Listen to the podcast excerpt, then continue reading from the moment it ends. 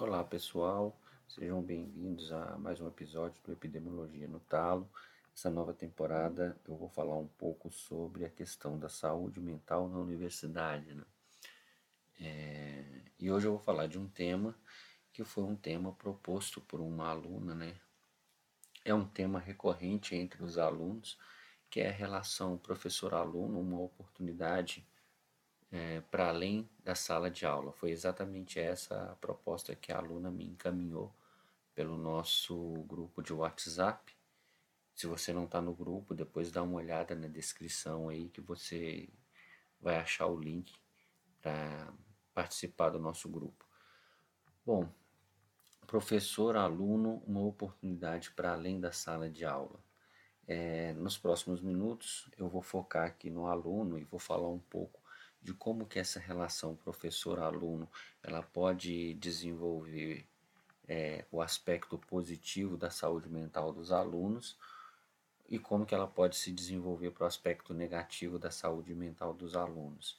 Mas é interessante a gente pensar que essa relação pode ser positiva no aspecto da saúde mental também para o professor ou negativa, né?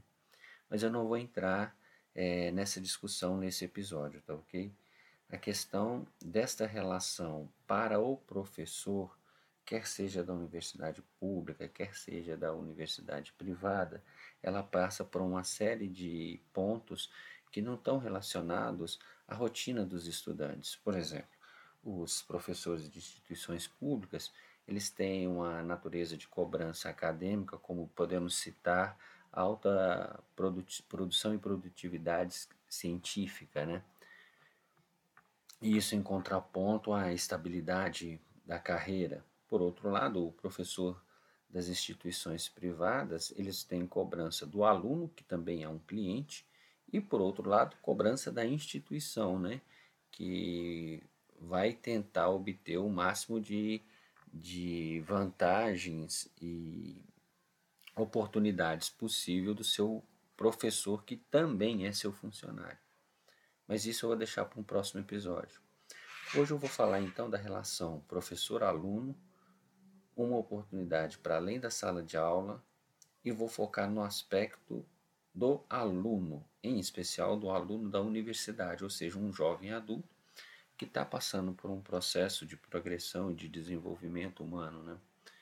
Quando você entra na universidade, obviamente você tem algumas expectativas, naturalmente expectativas positivas. É, eu costumo dizer assim: ninguém vai fazer um curso superior porque quer piorar de vida, né? Nessa expectativa, você tem, por exemplo, expectativa de aumentar sua rede de contatos, ter novos amigos, né? Você tem uma expectativa a respeito das demandas acadêmicas, né? É, a universidade é um ambiente desconhecido e como todo ambiente desconhecido isso causa algum tipo de anseio, né? Você tem expectativas é, no que diz respeito ao curso e à profissão que você escolher, né? Quer dizer, você escolheu uma profissão em que você pretende, ao longo do seu curso de universidade, aprender a respeito daquilo, descobrir é, oportunidades profissionais. E nesse e nesse lugar você tem o professor. Pois bem, o professor, a gente pode pensar que na universidade, nessa relação com esse jovem adulto, ele é naturalmente um modelo profissional, né? Por, por que, que ele é um modelo profissional? Bom, não é qualquer pessoa que é, consegue desenvolver a sua carreira para se tornar um professor na universidade.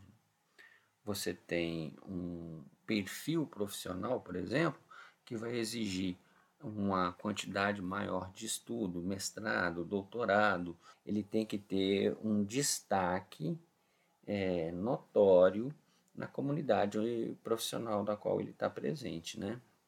Então, é, o, o, a, a natureza de ser professor na universidade, ela por si só gera um modelo profissional nos seus alunos, né?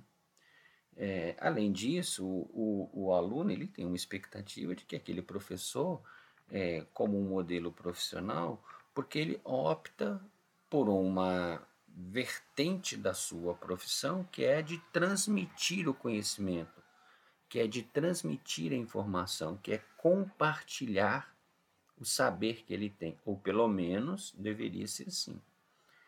Bom, aí vem uma coisa interessante. Quando o aluno reconhece esse professor como alguém que quer compartilhar um saber, uma experiência de vida, é natural também que para muitos desses alunos, esses professores se tornem modelos também na vida pessoal.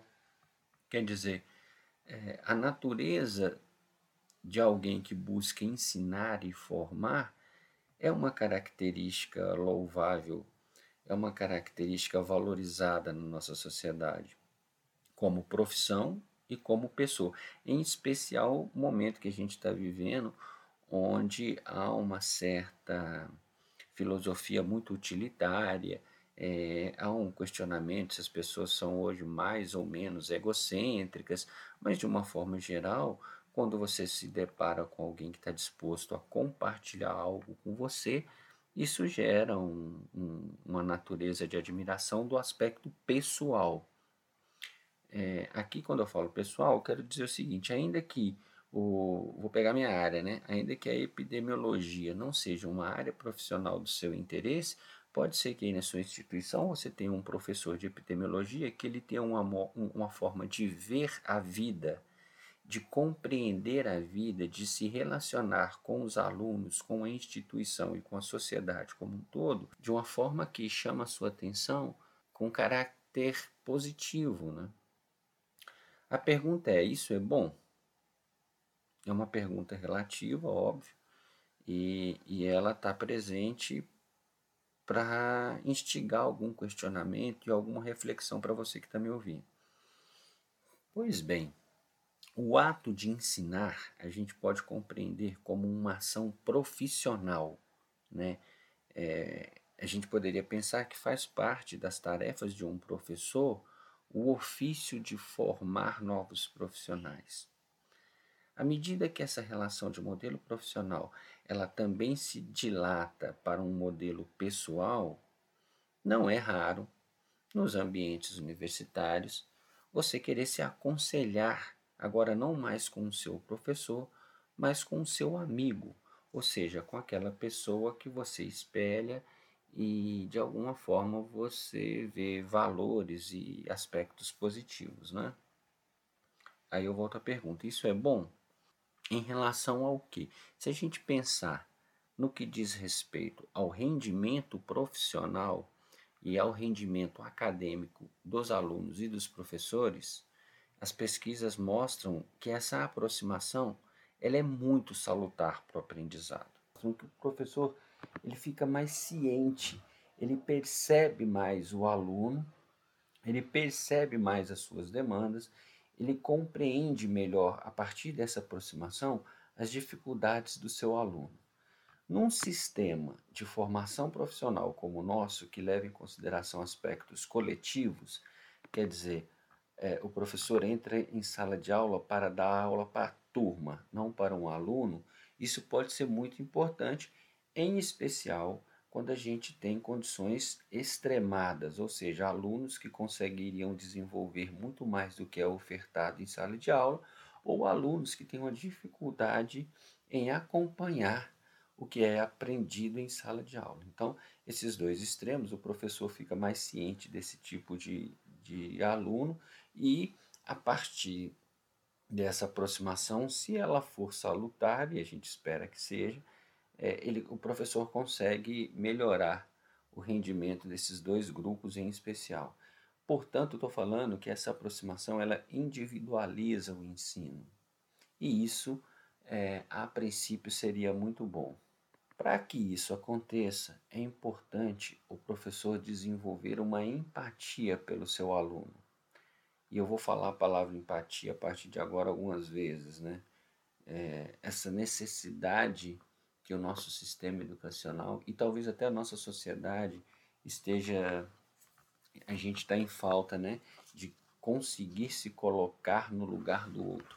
Então veja bem, se eu estou falando de uma instituição é, pública ou privada é, do interior do Brasil, onde você tem alunos que se deslocam dos seus centros de moradia para ir morar numa cidade diferente, onde não é normalmente o local onde essa pessoa cresceu e tem seus vínculos de amizade, essa empatia pode ser muito importante para o bem-estar é, emocional desses alunos, né? Por questões óbvias, é, o aluno passa a sentir-se alguém a ser notado, a ser atendido, a alguém que é afetado de forma positiva pela relação é, desse professor dentro e, por que não dizer, fora de aula, né?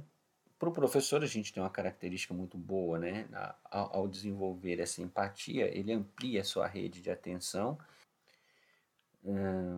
Ampliar essa rede de atenção e essa rede de contatos não substitui, obviamente, a manutenção da sua responsabilidade de ensinar, né? As pesquisas mostram que os alunos falam da importância dessa aproximação, mas daqui a pouco eu vou falar um pouco mais sobre isso. Os alunos também, nas pesquisas, não abrem mão de ter um professor que domine o conteúdo qual ele ministra, né? Por que eu estou falando isso? Porque muitas vezes o professor vai querer ampliar a sua rede de atenção por natureza egocêntrica, né? Quer dizer, eu quero ser um cara bonzinho, eu quero ser um cara querido e amado por todos, ainda que eu não ensine o que eu deveria ensinar, eu vou desenvolver a política da boa vizinhança, né? Porque isso vai me gerar status na comunidade acadêmica, em especial entre os alunos, né? Mas eu não vou aprofundar muito nisso não. Bom, quando eu falo que o professor tem empatia, empatia ela tem um significado, né? É algo que está extrapolando o ofício do ensino, né? É se colocar no lugar do aluno para ensinar e para observar esse aluno.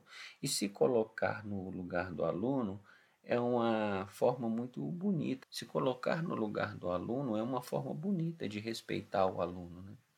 É aceitar naturalmente as dificuldades que ele tem no seu processo de aprendizado, e isso, é, se o professor souber trabalhar, ele vai melhorar muito a qualidade da aula dele, inclusive. Né? Porque, óbvio, é, as pessoas têm diferentes aptidões, né? então Existem cursos que você tem disciplinas muito voltadas para a área da biologia, mas também tem na área da matemática, é, da área humanas, né? Você tem é, é, formação de cursos superiores, por exemplo, que as habilidades manuais são muito importantes. Então, pegando o meu caso, né, a medicina veterinária, você tem disciplinas voltadas da biologia, como a citologia e a anatomia, é, a clínica, né? você tem bioestatística e epidemiologia que dialogam com a matemática, né?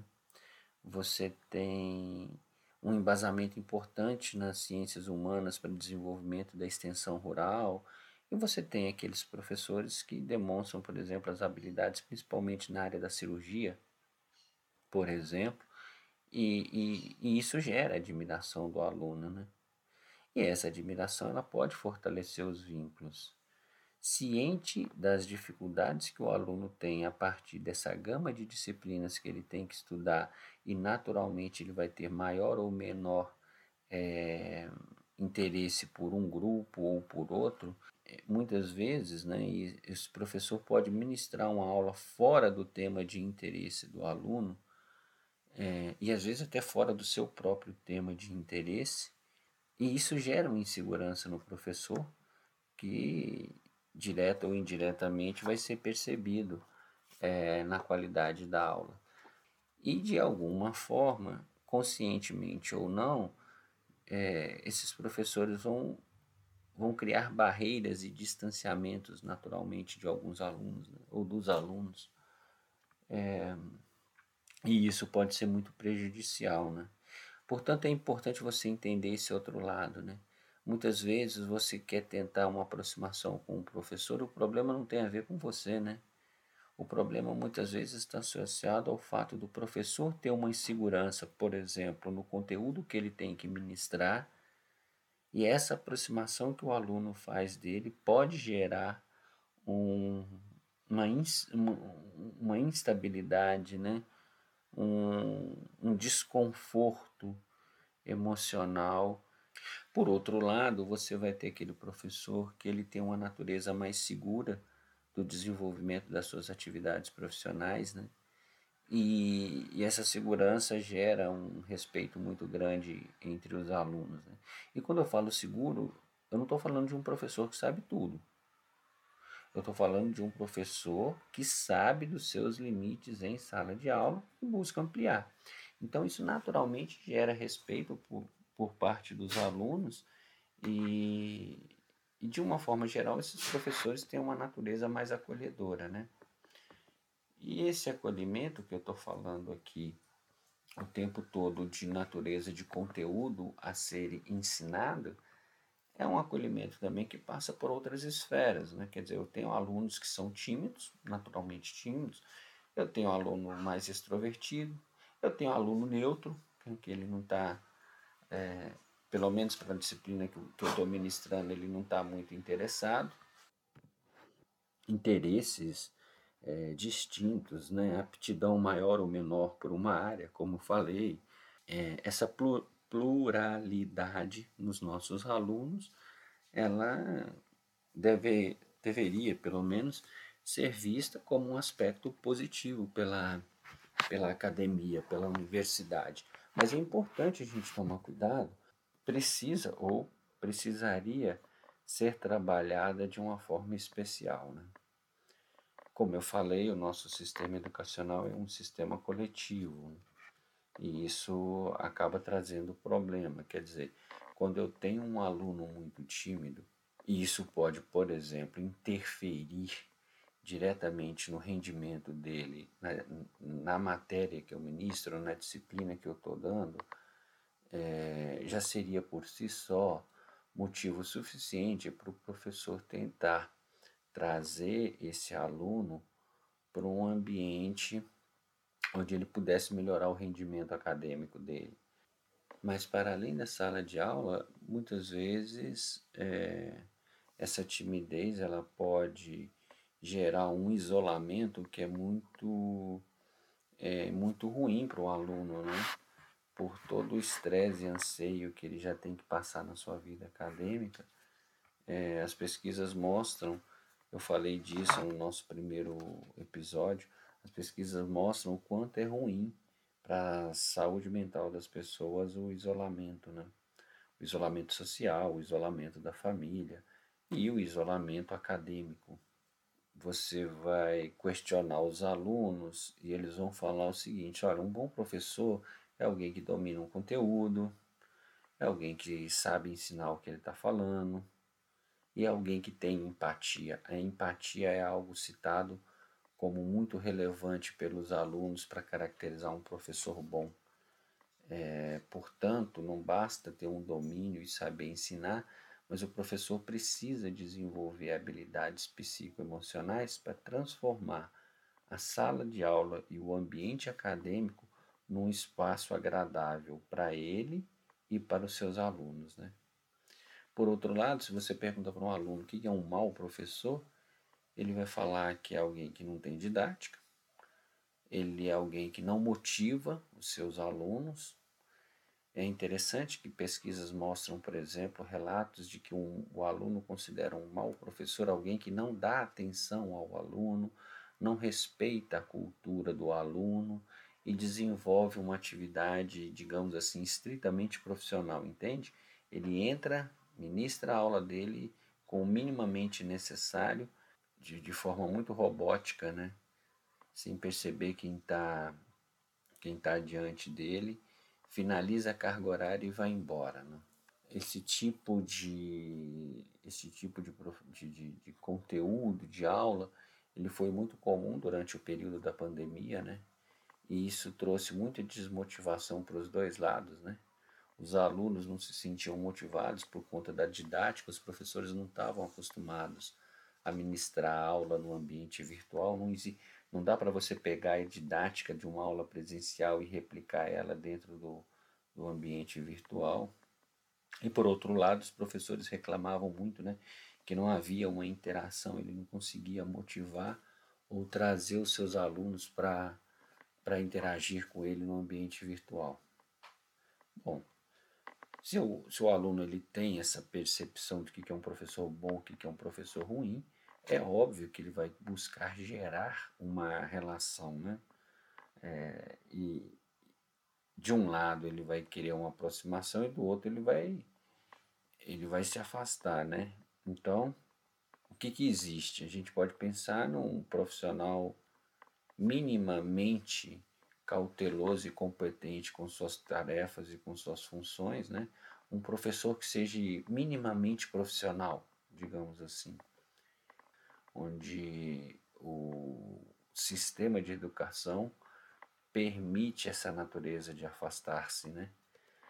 E nas universidades públicas, esse padrão hierarquizado, onde existe o docente, o discente, o aluno e o professor, cada um no seu grupo, cada um no seu quadrado, isso é tão relevante que ainda hoje a gente tem normas e leis que ditam as relações é, no ambiente universitário. Né? O que, que eu quero dizer com isso? Né? Você tem a possibilidade de fortalecer o vínculo acadêmico por uma, uma relação afetiva. Atenção que afetiva aqui eu estou falando qualquer coisa que afete ao nosso aluno. Né? Então as relações de afeto elas vão ser vistas, por exemplo, é, como um cenário oportunista. Então você tem normas e lei e normas e leis nas universidades públicas, por exemplo, que podem interpretar as relações de afeto entre professores e alunos como relações oportunistas que pode trazer benefício pessoal para um ou para o outro lado dessa relação. O que, que eu quero dizer com isso? É, todo professor tem uma história para contar de aquele aluno que é gentil e atencioso e que quando termina de fazer sua disciplina nunca mais vai é, olhar na tua cara e te dar um bom dia, né? A gente vive numa sociedade de filosofia muito utilitária, então você vai ter relações para além de uma relação profissional que não são necessariamente salutares, ainda que gerem algum tipo de afeição e de afeto entre aqueles que estão convivendo. Vou tentar detalhar mais. Não é porque existe uma relação para além do profissional de afeto entre um aluno e um professor que isso pode ser considerado como positivo. Pode, por exemplo, ser uma circunstância oportunista. Resumindo, olha, eu vou tratar o meu professor muito bem, com muita atenção e com muito carinho, porque eu não quero ser percebido como um aluno ruim.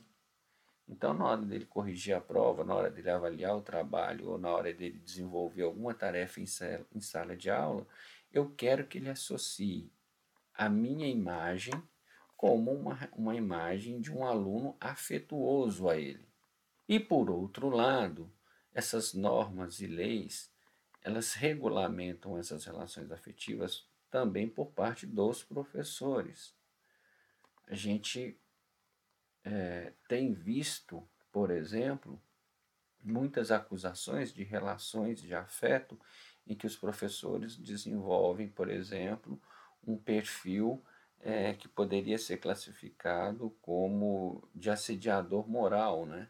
Um professor que, diante de uma escala hierárquica, ele se coloca numa posição privilegiada e essa relação afeta negativamente seus alunos, ou seus residentes, ou enfim, os seus orientados. Basicamente, a gente pode pensar que isso acontece porque a formação da Universidade Brasileira é uma formação de natureza, de natureza basicamente elitista, com uma estrutura hierárquica bem caracterizada, onde o professor está num lugar, o diretor está num lugar, o reitor está num lugar, o aluno está num lugar.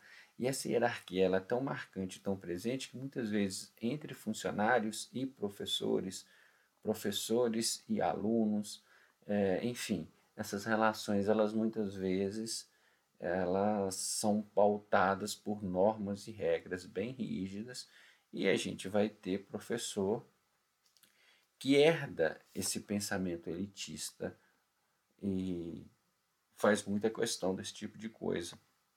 é, dentro e fora de sala de aula. Nós não temos um sistema de formação universitária preparado ou criado para relações de afeto, em especial relações de afeto apositiva, relações de afeto que tragam melhoria na qualidade de vida dos alunos. Portanto, muita atenção, gente. Relações humanas são, por natureza, muito complexas.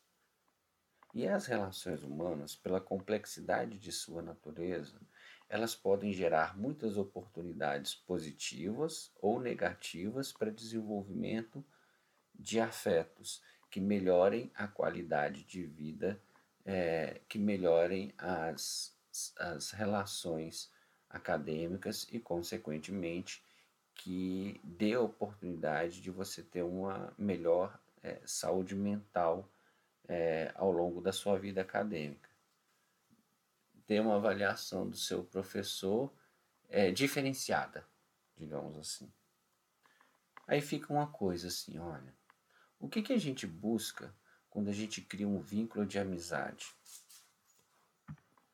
Eu acredito que a gente busca um deslocamento social, encontrar um lugar na nossa comunidade. A gente busca ser reconhecido como pessoa, como indivíduo, como algo que vai para além da coletividade. A gente busca suporte e apoio para ser escutado.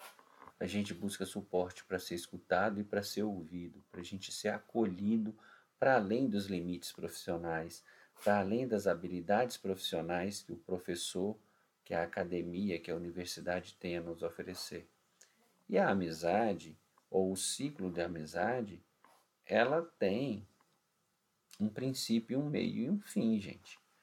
É, quer dizer, eu tenho amigos da minha época de graduação que eu os trago comigo até hoje, que se houve alguma mudança, é, essa mudança de rotina, né? Quer dizer, na época da graduação eu encontrava com esse meu amigo o tempo inteiro, né? E hoje eu encontro ele esporadicamente. É, quando eu falo que esse ciclo de amizade eles têm princípio, meio e fim. É lógico que eu não estou determinando aqui uma lei, né? Eu estou falando que é princípio, meio e fim. Esse fim é, é enquanto uma mudança. Você hoje, como um jovem que está se estabelecendo no seu lugar, na sua família, na sociedade, na sua profissão, é, nós temos as melhores expectativas possíveis para que você se torne um adulto e um profissional e essa mudança, naturalmente, ela gera um fim nesse ciclo da amizade acadêmica, né? Você sai desse, é, que eu chamo assim, você sai do ecossistema da, da academia e você vai buscar outros horizontes profissionais, né? Naturalmente, você vai mudar seus valores, seus saberes, suas experiências, é, não só durante a sua vida acadêmica, mas a sua vida toda, tá bom? Então, se a gente puder finalizar, eu gostaria que você entendesse o seguinte: relações de amizade professor-aluno são muito boas, mas nem sempre. Assim como o aluno, o professor também tem natureza e demandas individuais no desenvolvimento dessas relações. Existe uma condição muito peculiar a cada um, né? Então você vai ter professores, por exemplo, que são muito competentes, mas que eles é, ainda vivenciam essa ideia de uma academia hierarquizada, mais elitista em cada um no seu quadrado. E é isso, assim, é importante que você entenda que se as relações afetivas elas estão presentes na academia, elas trazem uma natureza de complexidade que você deve utilizar da melhor maneira possível para o seu amadurecimento profissional, pessoal e afetivo, tá bom? Se você está aqui me ouvindo até agora, eu agradeço muito você pela atenção e até o nosso próximo episódio. Qualquer coisa, você vem aqui na descrição desse vídeo, desse podcast, e você vai ter os links onde você pode entrar em contato é, e participar do nosso grupo do WhatsApp e receber mais informações sobre o tema saúde mental na universidade. Um forte abraço e até o próximo episódio.